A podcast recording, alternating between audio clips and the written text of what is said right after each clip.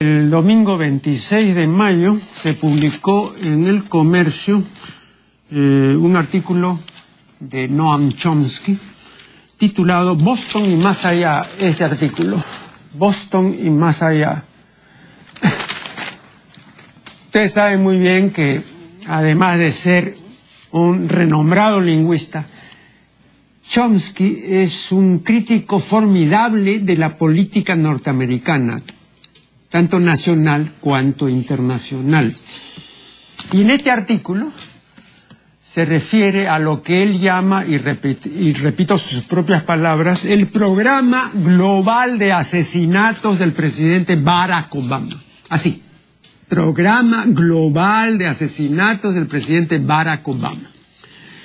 El artículo es muy noticioso y, por supuesto, Chomsky menciona el asesinato de Osama Bin Laden y todo lo que tuvo que hacer la CIA, todos los atropellos que tuvo que cometer para asesinar a Osama Bin Laden. Como dice Chomsky, pudieron capturarlo, someterlo a juicio y sentenciarlo, pero no.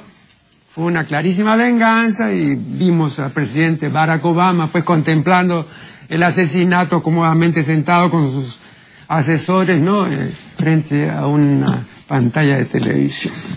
Eh, no dejen de leer si es que no lo han leído este artículo de Chomsky, repito, muy informativo. Y además, me permito recomendarles este libro publicado por la Universidad de San Marcos, de Armando Barrea Delgado, Intervenciones del imperialismo norteamericano en los siglos XX y XXI. Este libro. Aquí hay un capítulo eh, dedicado a Chomsky, ¿no? A, a los puntos de vista eh, de Chomsky eh, respecto al imperialismo norteamericano, muy interesante. De modo que, si pueden, lean este libro. Eh, yo tengo un ensayo titulado Palabras fascinantes. Estudio eh, las voces que han fascinado a escritores, poetas, artistas, políticos, en fin. Eh, las palabras preferidas de todos ellos, las palabras favoritas. Bueno, el otro día, releyendo el eh, libro de Hernán Ponce Sánchez, 50 anécdotas del sabio Tello, este libro, eh, releyendo este libro que se publicó en 1957, se imprimió en Buenos Aires y se publicó aquí, eh, la editorial y además librería la Universidad de Ojeda eh, publicó este libro, eh, 50 anécdotas del sabio Techo. Bueno, aquí, releyéndolo, yo no lo había fichado, eh, me di con la grata sorpresa de que la palabra favorita del arqueólogo Tello, Julio César Tello Rojas, la palabra favorita era corcholis. Esa era la palabra favorita. Lo curioso es que el autor de este libro no sabe lo que significa corcholis. Y dice, no tuvimos los asesores, perdón, los este, ayudantes eh, de, de, Tello, eh, no, tuvimos la curiosidad de preguntarle al sabio, ¿no? ¿Qué significaba corcholis, no? Pero averiguando, dice el autor del libro, averiguando, supimos que mmm, cerca de donde vivía Tello eh, había una fonda y que justamente se llamaba así, Fonda Corcholis. Y como Tello frecuentaba esa fórmula, entonces eh, creímos pues que habría tomado eh, este vocablo corcholis de ahí, ¿no? Porque así decía, digamos, eh, ¿no? el rótulo, ¿no? Fonda Corcholis. Bueno, esta explicación es inválida, desde luego, ¿no? Y me sorprende que al autor eh, no se le haya ocurrido consultar el diccionario de la academia. Pudo haber consultado eh, la decimoctava edición del diccionario de la academia, que es la edición de 1956. Eh, este libro se publicó un año después. Y habría comprobado que está ahí, en el diccionario académico, está la palabra corcholis. Y dice que es una interjección equivalente a caramba. en esa edición todavía el diccionario eh, no decía lo que dijo más adelante en sucesivas ediciones, ¿no? Y es que tanto corcholis cuanto caramba son eufemismos por carajo. La palabra carajo, que es la interjección más antigua, más vital de la lengua castellana, es una interjección que tiene mil años de antigüedad. Yo le he dedicado todo un trabajo al término carajo. Bueno, pero hay una serie de términos, por lo menos cuatro o cinco términos, no, y hasta más, pero que ya no son eufemismos propiamente, sino semi-eufemismos, ¿no? Eh, relativos a carajo, ¿no? Eh, caracho, caracoles, cáspita, caramba y corcholis. Y hay otras dos expresiones semi-eufemísticas. La primera es caraja. Si ustedes revisan el gran diccionario eh, etimológico de Roque Barça en cinco tomos, verán ahí que hay un artículo titulado Caraja, ¿no? Y él explica y dice que esta es una forma de sentada o atenuada de carajo. Es en primer lugar. Y en segundo lugar, eh, eh, tenemos el término barajo, que usa Hernández en su Martín Fierro, ¿no? Es el barajo hernandiano y que es el equivalente, pues, eufemístico de, de carajo, ¿no? Claro.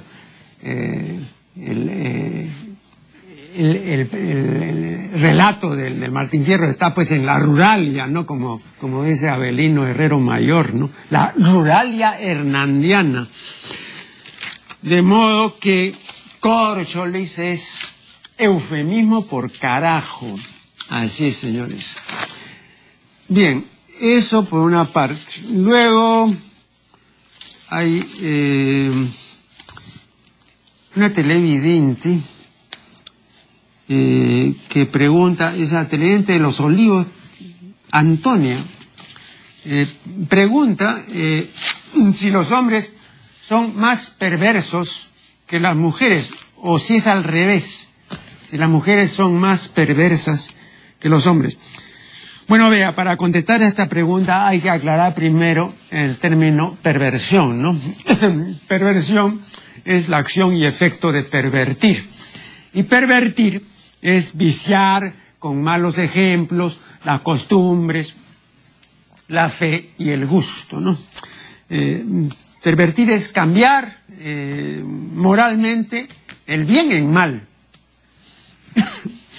Los malos ejemplos, eh, las malas lecturas y también las malas juntas, todo esto puede pervertir particularmente a la niñez y a la juventud. Este es el enfoque antiguo de perversión, ¿no? Pero es un enfoque válido. y en este sentido la perversión no tiene, como generalmente se supone que tiene, pero no tiene principalmente un carácter sexual, ¿no? En absoluto. El latín pervertere tampoco tenía ese carácter exclusivamente sexual. Eh, por otra parte, los medios de comunicación masiva eh, vician y desnaturalizan a la gente, la pervierten, ¿no? Y lo que es peor aún, la embrutecen. y esto es peor porque no hay ninguna ley que prohíba embrutecer a la gente. Esa es la desgracia. No hay ninguna ley. Hay muchas leyes que prohíben una serie de cosas, pero no hay ninguna que prohíba embrutecer a la gente. Eh, ahora, hay perversiones tróficas o nutricionales, ¿no? Como por ejemplo eh, la bulimia, la dipsomanía y la pica. Los que han leído, que será, seguramente serán muchos, los 100 años garcimarquesanos, recordarán que una de las protagonistas, Rebeca, tenía pica, ¿no?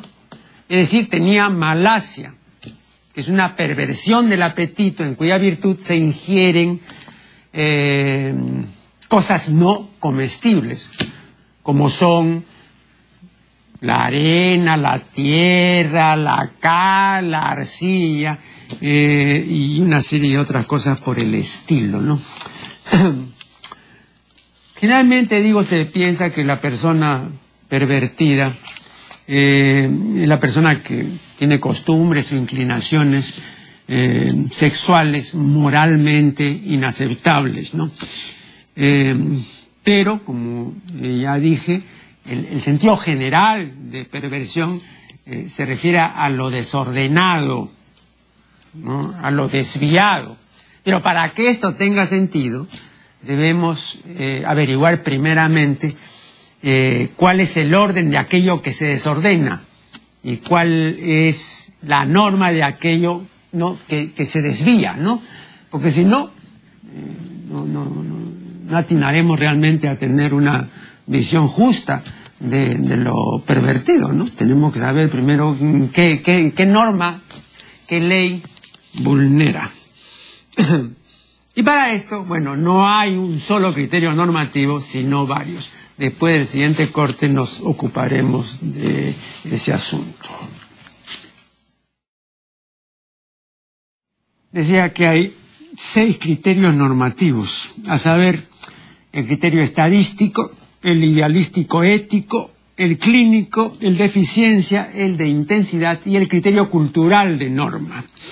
Los televidentes que quieran enterarse cumplidamente de estos criterios harán bien en consultar mi libro acerca de eh, los conceptos de normalidad y anormalidad en ciencias sociales.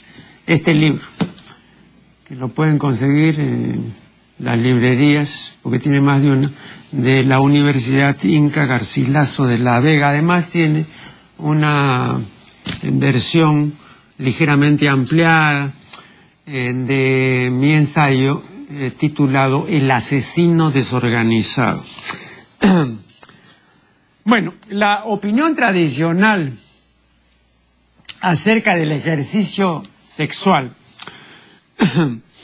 establece que solo es permisible el coito peneano vaginal, siempre y cuando lo practique la pareja conyugal, porque si el coito peneano vaginal es practicado eh, por copulantes que no son cónyuges, entonces según la opinión tradicional, eh, no es permisible. ¿no? Eh, tampoco sería, incluso entre cónyuges, permisible esta clase de coito si la introducción del miembro se hace en lugar distinto de la vagina. Por ejemplo, si se introduce el miembro en la boca o en el recto por el ano, eso de ninguna manera es aceptable según el enfoque tradicional y entonces sería una práctica perversa o pervertida. Así han opinado y opinan los teólogos y canonistas y los santos padres de la Iglesia Católica, todos ellos grandes sexólogos. Bueno, hoy en día ningún sexólogo serio admite eh, el concepto de perversión. ¿no? Eh, y esto no es nuevo. Eh, si ustedes se molestan en revisar un libro que ya es clásico en sexología y que se titula The Patterns of Sexual Behavior, de Forty Beach, es un libro que se publicó en 1951, ya fue traducido por Fontanella en España, de modo que hay versión española. Si ustedes ven, ¿no? Eh, ellos ya desautorizan completamente el concepto de perversión. En 1951, bueno, ha pasado pues mucha agua bajo el puente, ¿no? Y ahora con mayor razón. De modo que desde ese punto de vista no es admisible. Pero volviendo a lo que preguntaba la televidente Antonia, bueno, que si los hombres eh, son más perversos que las mujeres o al revés. Bueno, vea, eh, en general, en general, los hombres son más perversos pero excepcionalmente, en situaciones únicas, especiales, las mujeres son más perversas. Eh, las caporalas de los campos de concentración nazi eran más perversas que los caporales. Y abundan los testimonios en ese sentido, ¿no? Eh, de ello no cabe duda ninguna. La húngara Erzsébet Báthory fue en su tiempo más perversa que todas las húngaras de su tiempo y que todos los húngaros de su época. ¿no? Ah, sí, eso está reconocido y hay documentación al respecto. Y lo mismo se puede decir pues de Irma Griese, de Herminia Braunsteiner, de tantas otras mujeres, ¿no? Eh, la Führerin Hasse, y de tantas otras mujeres, ¿no? La, esta, eh, esta Herminia que, le decían la, la, yegua de Maidanek, porque mató a, a, más de mil personas, principalmente mujeres y niños, a patadas, ¿no? Y siempre usaba botas de montar. Y en 1981 fue condenada a cadena perpetua. De modo que, eh, ahora, que por qué eh, son más perversos los hombres. Bueno, hay dos razones que se han dado, una de ellas puede ser discutida, la otra no tanto. Eh, la, la, perversión está íntimamente relacionada con el nivel mayor o menor de agresividad, ¿no? Y con la imaginación. Lo que se ha dicho es que son más perversos los hombres porque tienen mayor agresión que las mujeres y son más imaginativos. Esto segundo puede, digamos, considerarse eh, un punto opinable, ¿no? Pero lo primero no, porque sí eso está científicamente demostrado, ¿no? Es el, el quantum de agresividad masculino es mayor pues que el quantum de agresividad de las mujeres, ¿no? En general, pero repito, hay casos excepcionales y entonces en esos casos pues las mujeres son mucho más perversas en un sentido, digamos, de lo extremadamente malo, de la persona extremadamente mala que se complace en la maldad, ¿no? Y que la repite y que insiste en ella y que solamente quiere ser mala. En ese sentido son mayor, bueno, tremendamente. Recordemos entre nosotros las mujeres de sendero. más perversas que los hombres de sendero. Así hay abundantes testimonios al respecto. Bien, luego eh, he recibido aquí, me han, me han entregado, acaban de entregarme algunos correos electrónicos. Eh, aquí hay un señor, el señor Guido Pareja, que me envía un comentario.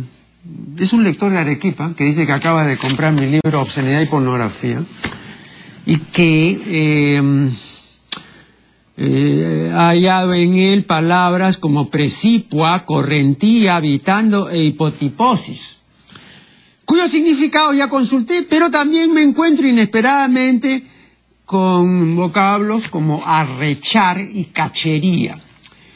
Bueno, ¿y por qué le sorprende arrechar? Arrechar es una voz de, de raigambre clásica, absolutamente, es puro latín, en primer lugar.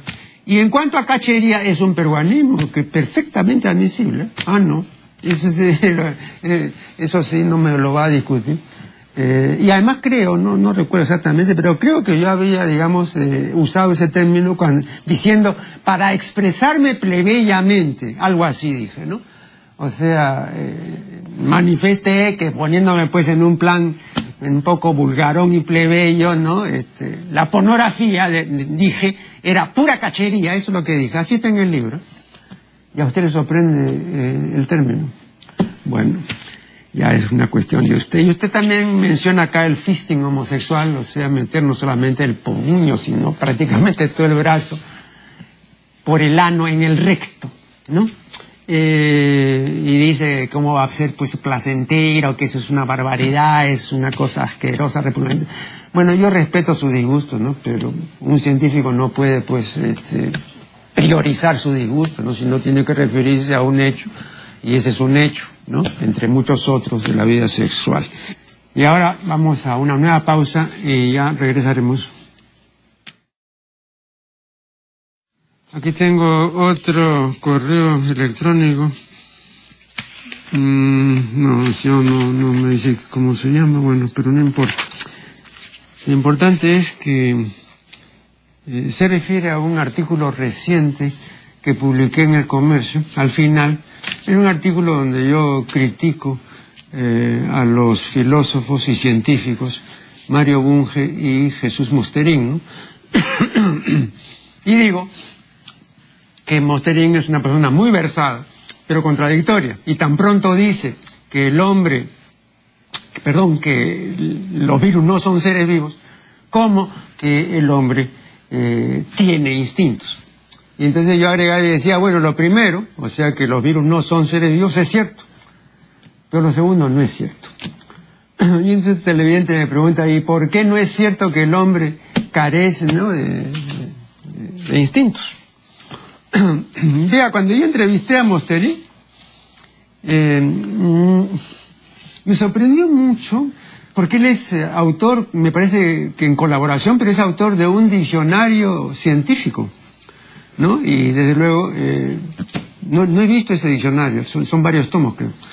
De esto me hablaba el profesor Lucas Lava. Bueno, pero en ese diccionario sin duda estará pues la, palabra instinto, ¿no? pero cuando él, como siempre ocurre, en el caso de él, ¿no? Eh, emite juicios así, tajantes, casi apodícticos, entonces, bueno, es inútil discutir, ¿no? Es absolutamente inútil. Entonces no reconoce esto, o sí reconoce lo otro, o en fin, tiene amores y odios muy definidos. Entonces no, no quise yo ahondar en el asunto, pero le hubiera preguntado algo bien simple. Oiga, usted dice que el hombre sí tiene instintos, ¿no? Pues bien, le pregunto lo siguiente. Según la definición clásica, ¿no? de el entomólogo Fabre. ¿El hombre tiene instintos o no? Según esa definición clásica, estamos hablando del siglo XIX. No, no, no, no estamos hablando del siglo XX, ni menos del siglo XXI.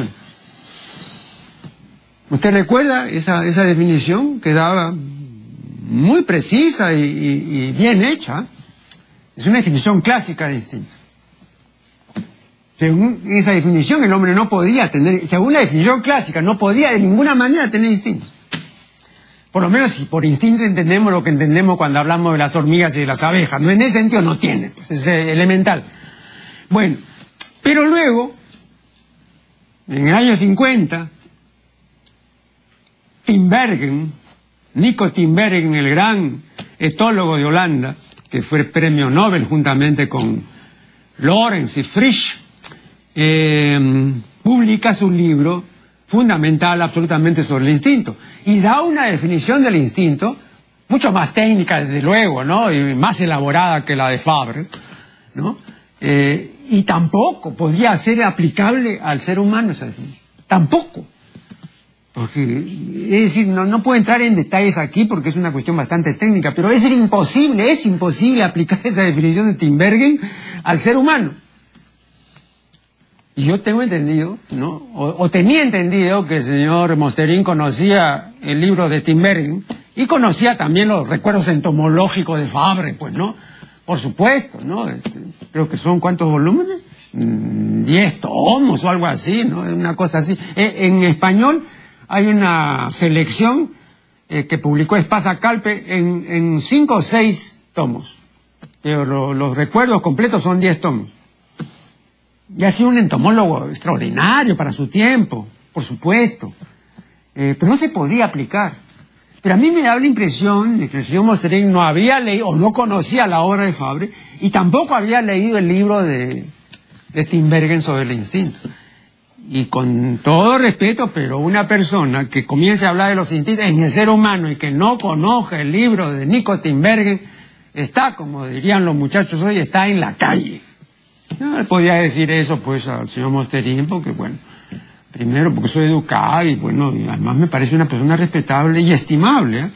pero en algunas cosas pues se cierra y no quiere admitir y todo. Entonces, estimado señor, este, para que usted entienda por qué no tiene pues este instinto, eh, entonces lo remito pues a los recuerdos entomológicos de Fabre y lo remito a la lectura del fundamental, absolutamente fundamental libro de Nico Timbergen sobre el instinto, que originalmente lo publicó la Universidad de Oxford. Al año siguiente, si no me equivoco, a los dos años, eh, se publicó una segunda edición. Eh, es un libro absolutamente fundamental. Bueno, eh, tengo aquí también, acá hay un señor que me dice que en el programa que yo tuve con el doctor Max Silva Tuesta, mencioné un libro que yo había compuesto acerca de las nodrizas. Entonces me pregunta que dónde se puede conseguir el libro. No, yo dije que había compuesto un capítulo dedicado al papel que cumplían las nodrizas, que cumplieron, ¿no? Este, prácticamente desde hace muchos siglos, ¿no? O sea, estamos hablando eh, de la época, pues, del siglo XVII, ¿no? Tranquilamente, ¿eh? Y hasta el siglo XIX entre nosotros, ¿no? Y todavía entrada algunas décadas del siglo XX. Eh, y que demostraban, ¿no? Que muchos ingenios de primer orden, ¿ah? Eh, grandes creadores habían sido criados por nodriza, no por la madre, ¿no? Y que muchos de ellos eh, celebraban que hubiese sido mujer distinta de la figura materna, la criadora, ¿no? Montaigne es bien claro en eso, porque lo mandaron a una aldea, una tía lejana para que lo críe, y estuvo ahí varios años, como Balzac también, ¿no? Que estuvo con su hermana Laura como ocho años, ¿no? Eh, de modo que tampoco lo crió pues la, la madre, ¿no?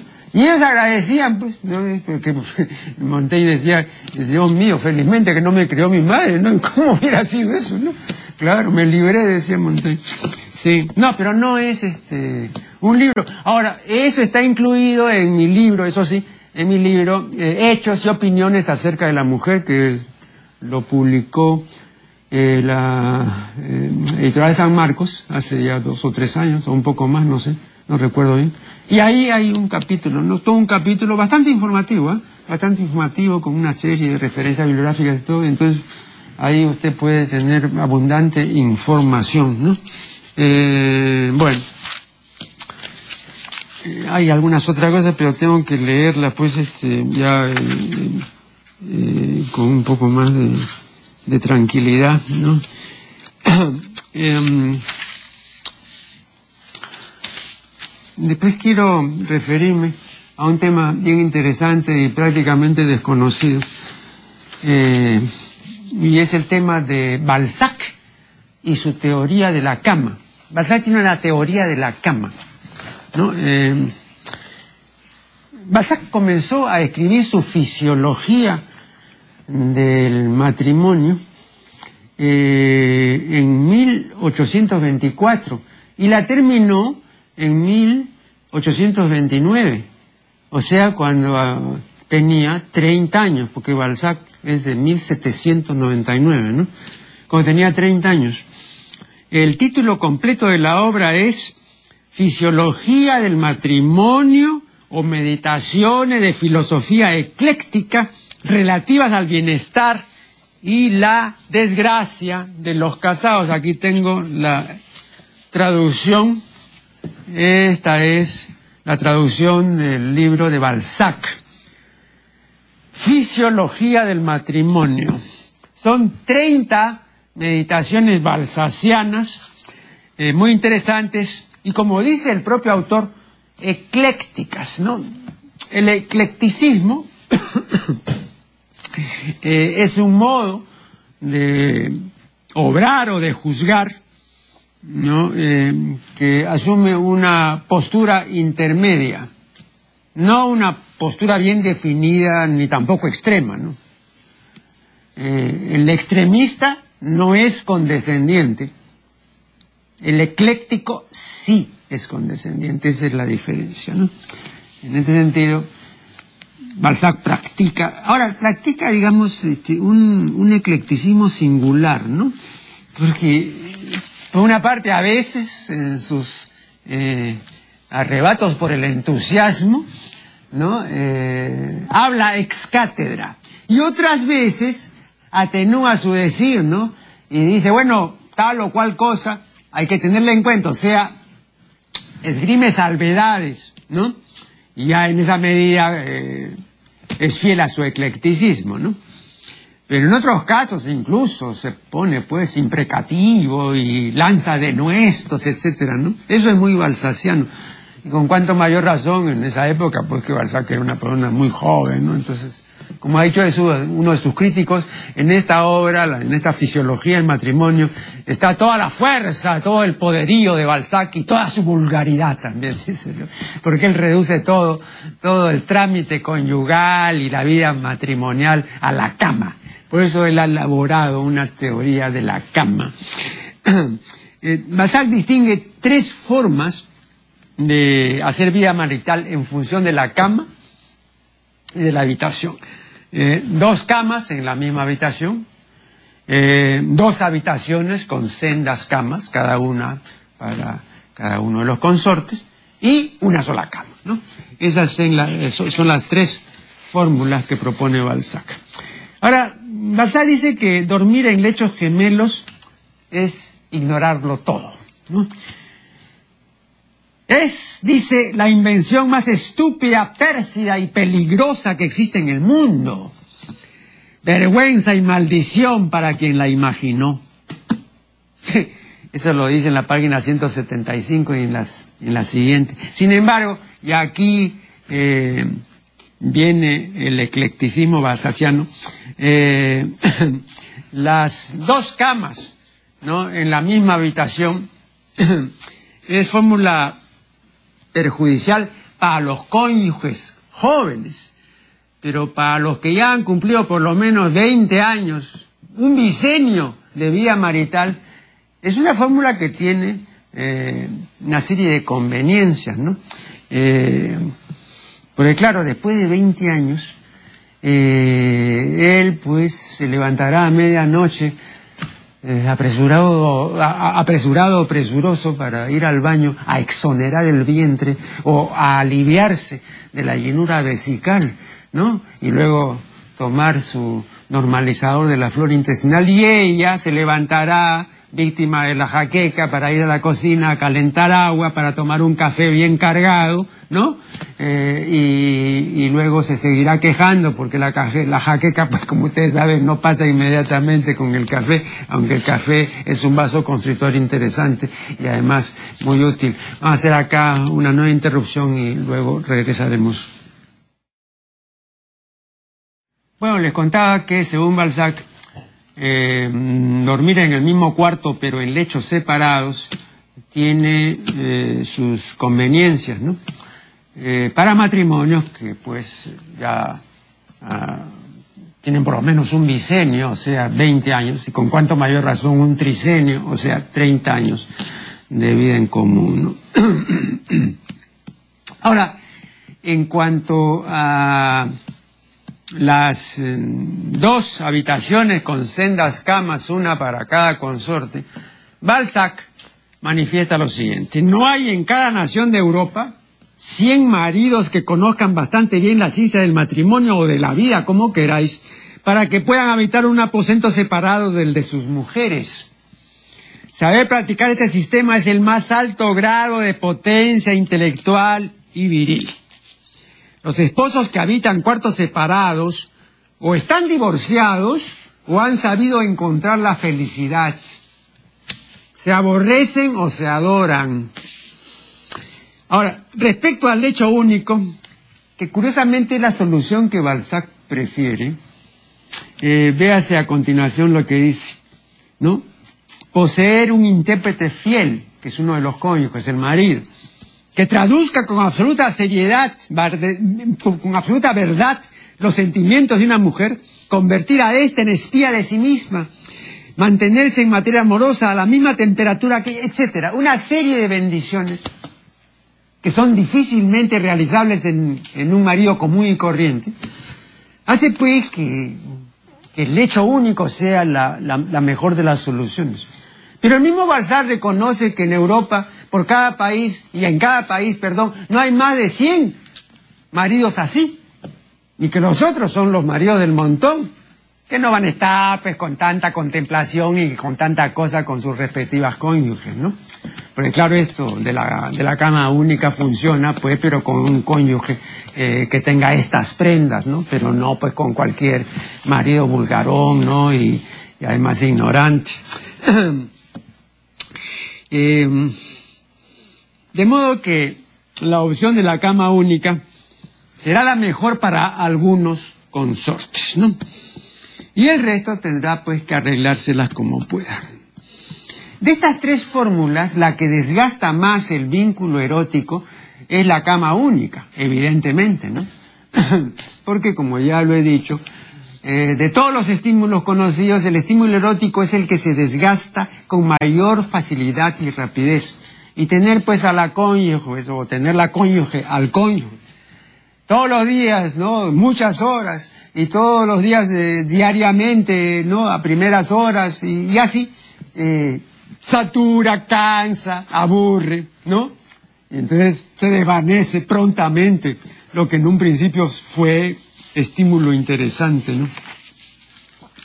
Palma, en su tradición, la cama matrimonial, eh, dice que pocos años después de consumada la independencia, ojo, ah, porque estos pocos años después coinciden con la redacción del libro de Balzac que acabo de mostrar, ¿ah? claro, ese es un libro del año 29, o sea, pocos años después de la independencia estamos pues en el año 29, ¿no? Entonces dice que se habría tenido aquí en Lima por hereje evitando.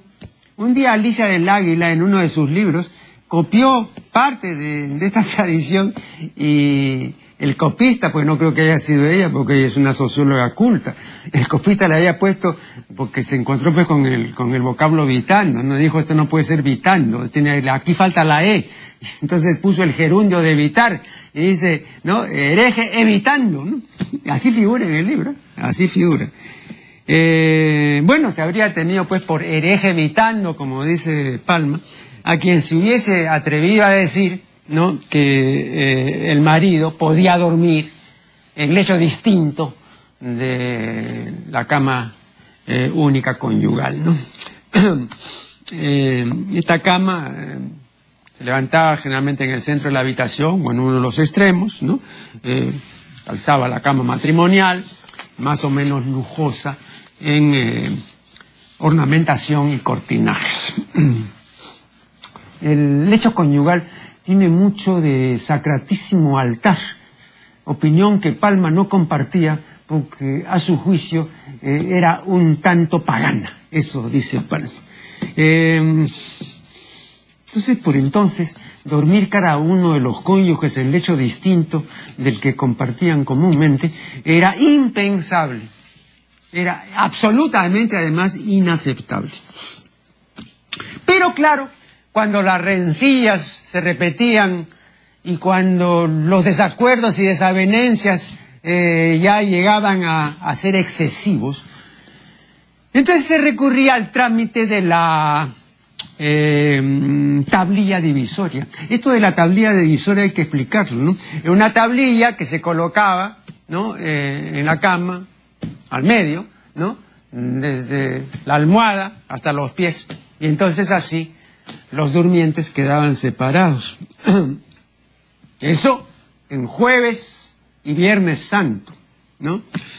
Pero cuando llegaba el sábado santo y repicaban, ¿no? Las campanas de la parroquia repicaban gloria, entonces se levantaba la barrera, es decir, se, levantaba la, la, la tablilla divisoria. Y entonces los cónyuges podían eh, nuevamente eh, consumar pues el abrazo íntimo. ¿no? Eh, los, las misiones jesuíticas del Paraguay eran menos estrictas en materia de débito conyugal, así se decía antes y, así estaba todavía en una antigua edición del Código de Derecho Canónico, el débito conyugal el coito conyugal. Estas misiones del Paraguay eh, lo permitían, ¿no? Eh, pero solo media hora, ¿no? Entonces a las 5 de la mañana sonaban las campanas, ¿no? Y eh, eso era indicativo de que la pareja estaba autorizada en la siguiente media hora a consumar el acto sexual. Entonces a la media hora volvían a sonar las campanas y ello estaba indicando que debían cesar los meneos y los jadeos y todo lo demás, porque ya se había cumplido pues la media hora de rigor. Y bueno, los cónyuges en general eran este, muy crédulos y obedientes y, dejaban de, hacer pues lo, que estaban haciendo, no que era muy grato. Eh, ahora vean lo que dice Palma eh, al concluir su tradición. Dice, el novelista Balzac fue quien, a poco más de medio siglo, sea que esta tradición que no está fechada debe ser de 1870 y tantos, por ahí, eh, puso sobre el tapete lo de la separación del hecho y aún de dormitorio. Y desde entonces no se veía en Lima una sola cama matrimonial de las del antiguo régimen. Y en cuanto a lo de la tablilla, en Semana Santa, su desaparición implica un triunfo en el terreno de la libertad de conciencia. Ahora desapareció la cama matrimonial, con entarimado, ornamentación y cortinajes, pero su desaparición, su desaparición no se debió al influjo de Balzac, ¿no? Eh, eh, este es un punto opinable y Palma lo, lo, expone, pero creo que se puede discutir, ¿no? Eh, porque si uno lee bien este libro de la fisiología y matrimonio de Balzac, uno llega inevitablemente a la conclusión de que Balzac era partidario de la cama única, con, salvedades, ¿no? Es cierto, pero no admitía así, abiertamente, las otras dos soluciones, solo en casos especiales y, excepcionales, ¿no? Pero él, él se complacía en aquello de la cama única, porque él estaba pensando aunque en su vida después eh, no, no fue así, ¿no? Imagínense ustedes, la señora de Hanska estaba muy lejos de brindarle pues todas estas cosas que le había imaginado en su libro sobre la fisiología del matrimonio, ¿no? Y la, relación con, la señora de Hanska pues fue una relación muy alterada y todo, ¿no? Y los viajes que le hacía a Rusia y luego lo de las minas y todo, fue, bueno, una historia de lo más este, alterada, pero muy interesante, ¿no? Eh, entonces, aunque él prefería lo de la Cámara Única, él no condena tampoco completamente las otras dos opciones, ¿no? Y entonces, con este proceder no traduce, sino, mm, o no revela, sino su, conocido eclecticismo, ¿no? O sea, no llegaba a una eh, conclusión de esto sí y esto no, sino esto sí o esto lo prefiero y lo otro en principio no, pero en estos casos sí, ¿no? Esa era la posición y ese es resumidamente lo que decía el señor Balzac acerca de la cama matrimonial. Eh, aquí son cada vez más las parejas, según me han informado personas muy, muy enteradas, son, son cada vez más las parejas que no solamente duermen en camas separadas, sino en lechos eh, en cuartos eh, separados y muchas en eh, habitaciones o en, departamentos separados también, ¿no? Y, en Cablemágico Cultural, cuando yo tenía a mi cargo el programa A Solas con Marco Aurelio Negri, y cuando entrevisté a, una distinguida lesbiana, yo fui el primero en hacerlo. Eh, ella me decía eso, ¿no? De que no, no, no, no estaba en el mismo sitio con, con, su pareja y que entonces les iba muy bien y habló encomiando, ¿no? La solución de, de, tener cuartos separados y mejor aún departamentos separados, ¿no? Ahora ese número de personas que comparten ese sentir ha aumentado notoriamente, ¿no? Y creo que para bien. Bueno, me están indicando que aquí ya el tiempo se ha vencido, de modo que solo me resta eh, despedirme hasta el programa siguiente.